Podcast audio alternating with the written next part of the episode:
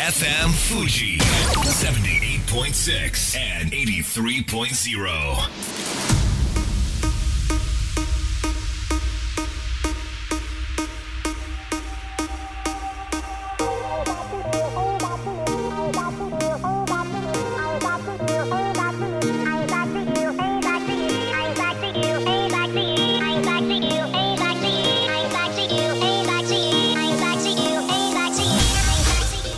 月曜夜のひとときいかがお過ごしでしょうか？この番組「みんなのラジオは」自分の故郷を盛り上げたい誰かの役に立ちたいぜひ知ってほしい聞いてほしいそんなたくさんの思いを発信していく番組です。本日で第68回の放送東京代々木のスタジオビビットより公開生放送でお届けしていきます。さあ昨日は人気アイドルグループ嵐が2020年をもって活動休止という大きなニュースが入ってきまして非常に驚きましたけれども嵐は結成が1999年ですので2020年をもってということですと21年の活動期間長いですね。同じ時間を同じメンバーで同じ名前で21年。それも人気絶頂ですからね。本当にすごいなと思うばかりですけれども私少し調べてみました。ジャニーズグループの活動期間。SMAP25 年タッキー翼16年。TOKIO25 年目。V624 年目。関ジャニ ∞15 年目。平成ジャンプ12年目。そして少年隊。1985年結成で現在も活動中。34年目だそうです、えージャニーズグループの中では少年隊が最長の活動歴ということでいやー勉強させていただきました。こんばんは。DJ 西川俊也です。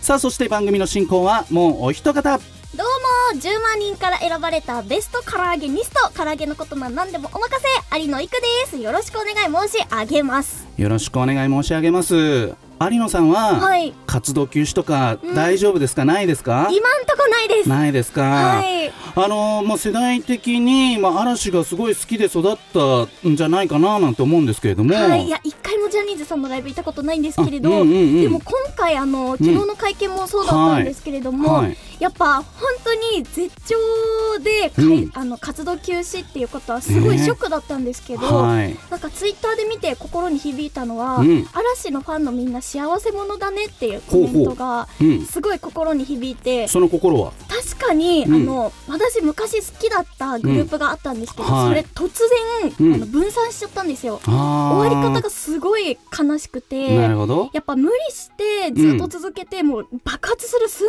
前まで我我慢して我慢してっていうよりかは話し合ってうん。決めたことっていう風にうん。終わらすっていうか一旦幕を閉じるっていうのは本当に素晴らしいあの幕の閉じ方って思いました。なんか5人皆さんの表情もとても爽やかで、うん。そして2020年12月31日まで期間をちゃんと設けてくれてはい、本当素敵だなって思いますね。そうですね。自分のことも考えちゃいますね。考えちゃいますかはいお願いしますね。ちゃんと期間設けていただいて、はいファンの皆さん今日も公開生放送にね、こうして。足を運んでくれているわけですから、皆さんが納得いく形で活動休止していただき、しないですよね。はい大丈夫ですはい誤解のないようによろしくお願いします。お願いします。えー今日はですね前半街行く藤川そして後半は素敵な役者さんをゲストにお招きしておりますそれでは本日もみんなのラジオ元気よくスタートです FM Fuji. FM Fuji. 78.6 and 83.0. この番組は株式会社フレイマ株式会社鉛筆ハウス甲州藤川本菱純米大吟醸の提供でお送りしますさあここからは株式会社フレーマ大室秀明さんに登場していただきましょう。大室さんよろしくお願いします。はい、よろしくお願いします。お願いします。お帰りなさい。ありがとうございます。お帰りなさい。ねはい。先週は山口県から番組やってにメッセージもいただきまして、本当に頑張りましたよそこは。ありがとうございました。ありがとうごいやざいます。お気遣いいただいて、えー、嵐がね、はい。今回こういう、まあ、決断をしたわけですけれども、はいはい。どうですか大村さんなんか思うところありますか？そうですね。12月31日に解散とか活動休止今考えたらグループ多いなと思って。そっかそっか。まあ、僕がちょうど世代っていうのもあって、はい。もう忘れもしない1997年12月31日ですよ。う。んなんだろう。x うジャパンの活動停止ですね。あがこれがやっぱ最後のカウントダウンライブじゃないな、いいのか。うんの時の最後のイベントで解散っていうか停止ですね。で、あと、うんもうこれは完全ネタなんですけど、うん。世紀末も1999年12月31日の世紀末に見事1回目の活動停止をしていると。そっかそっかそっか。なのでやっぱ31日ってね、イベントやるアーティスト非常に多いので、そこを節目にするアーティスト非常に多いなとは思ってますね。まだあの日付的に非常に区切りになりやすいっていうところなんですかね。はい。でも x ジャパンはまた活動ねしてね紅白にも出られて、見事に世紀末も復活してますからね。そうですね、はい、っていう意味ではこの先何があるかわからそうないって充電すればね、うん、ちょっと期待しておきたいななんて思いますけれども、さあ続いてはこちらのコーナーです。街行く藤川のコーナー。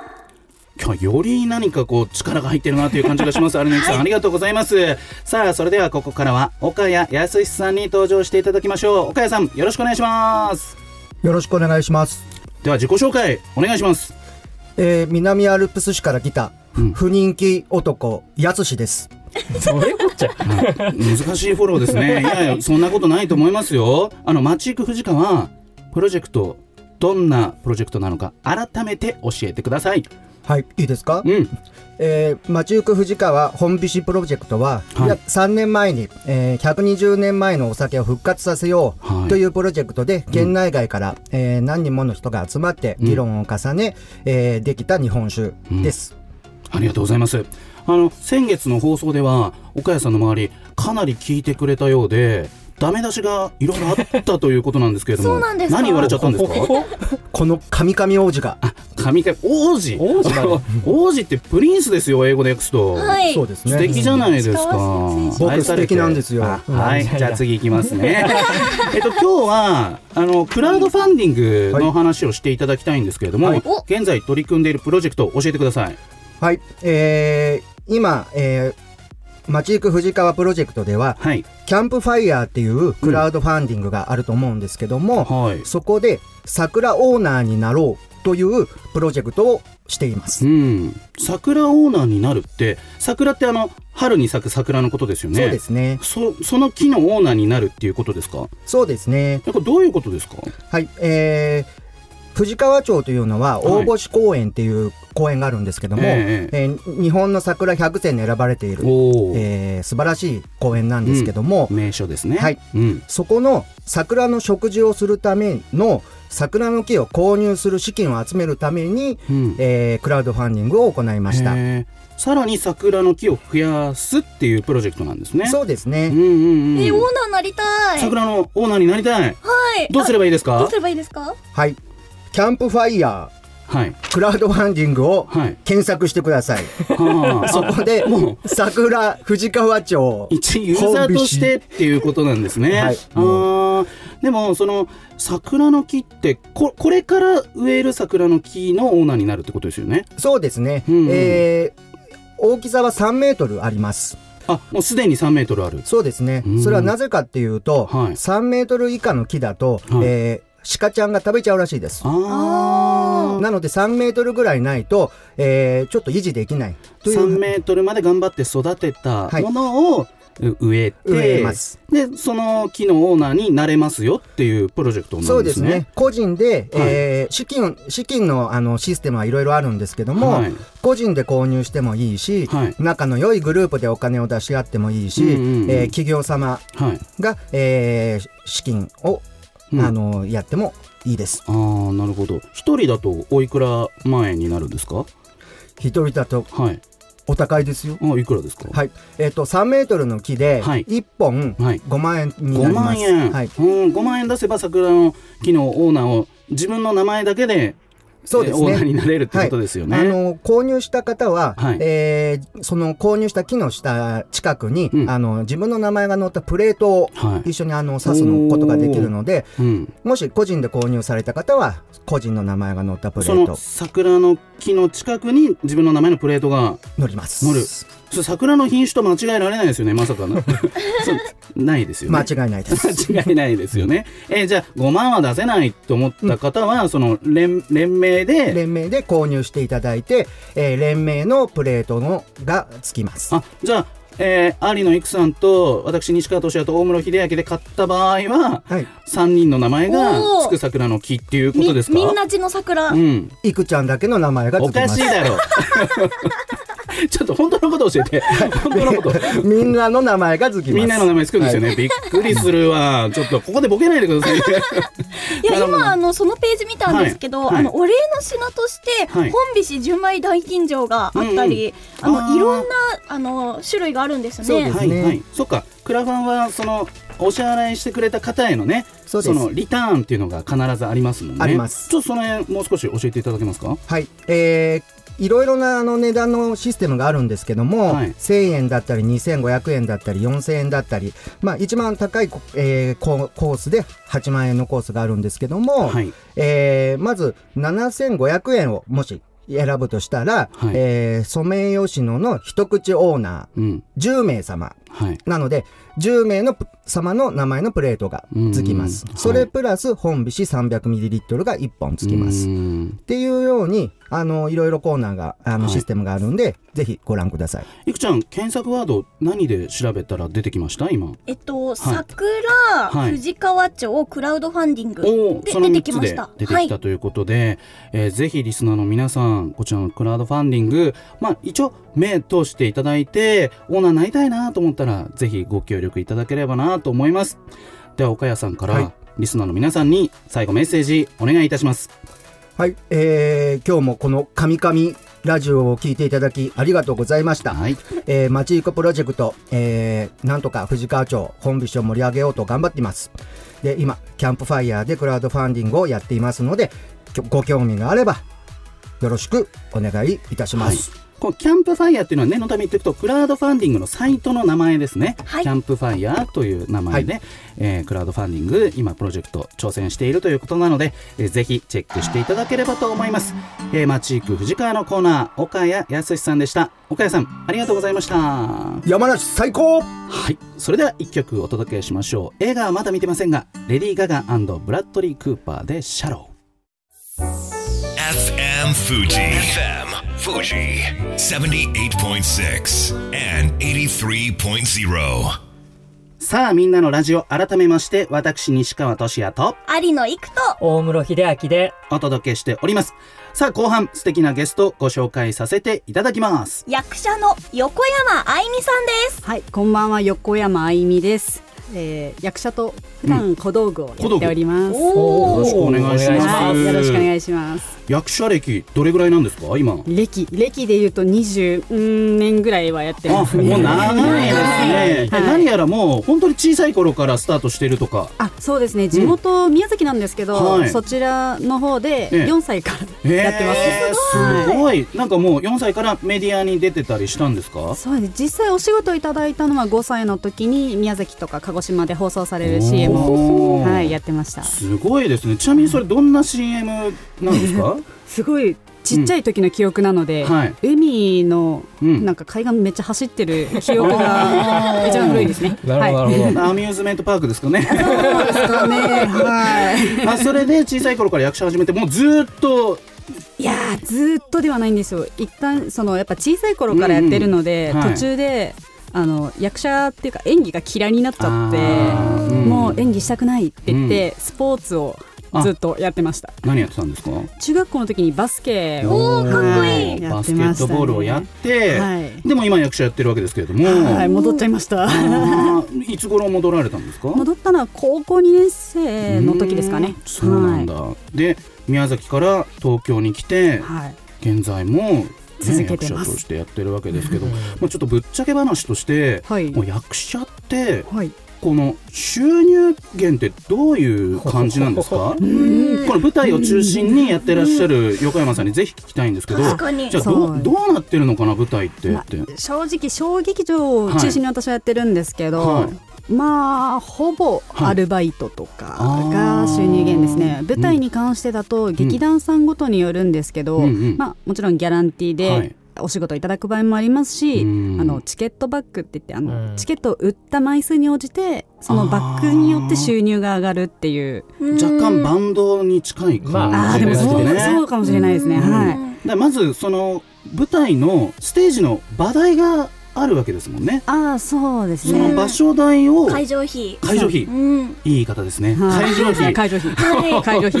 払ってその後に自分たちの収益っていうのが出てくるわけですか？ただその場所代というかその劇場さん代とかは、はい。その劇団さん自体が、うん。多分先にお支払いしててああっていうので実際その劇場費を払えみたいなことは言われたことは私はないですね。役者が自ら払うわけではなくてその劇団でプールしてあるそのおそうですね。金を使って払って。そうですうん。はい。いやでも劇団って本当にピンキリでたくさん種類があるんですけど、うん。うん。私前にオーディションに受かった舞台に、よし出演しようと思ってやったら、一番最初のミーティングでまず10万円支払わされて、それはつまりあの、うん。その分チケットを渡されるんですよ。10そういうこと万払ってチケット何枚。でこれうんちゃんと売り切ったらその分プラスになるよみたいな感じで、いや えぐみたいな。いきなり払う10万かみたいな。確かに、えっとそれでその舞台ははい。ちゃんと実現したんですか？いや私あの、ええ。話が違うと思って、うん。あの怒ってうんやめました、そこら辺はねネゴシエーターの有野由紀さんですから。いや本当意志が強い。いや本当にひどいですようん後から言われたんですよそう